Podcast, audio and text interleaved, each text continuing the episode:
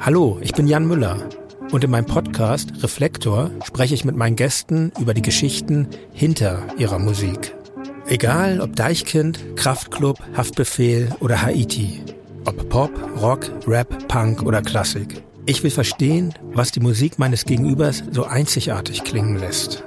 Und ich will erfahren, was sie oder ihn dabei geprägt hat. Wir sprechen über die herausragenden Glücksmomente, aber auch über die großen Dramen, die sich so vielleicht nur im Leben eines Musikers abspielen können.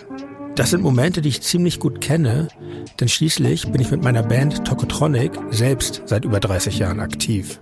Gemeinsam mit meinen Gästen möchte ich euch hinter die Kulissen der Musikwelt mitnehmen. Lasst uns die Musik gemeinsam zelebrieren. Mit Bela B. Wie beeindrucken meine Songs Farin Urlaub und wie beeindrucken mhm. äh, äh, Farin Urlaub Songs mich? Joy Denalani als dann Hip-Hop kam und die Protagonisten so aussahen wie ich, das war für mich wie eine, ich weiß nicht, Offenbarung. Marian Gold. Keiner von uns äh, konnte ein Instrument spielen. Wir waren Fans. Haftbefehl. Ich habe keine Kalaschnikow.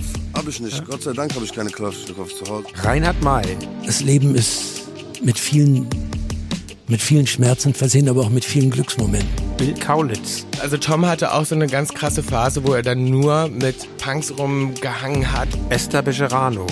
Ich hatte nie ein Akkordeon in der Hand vorher.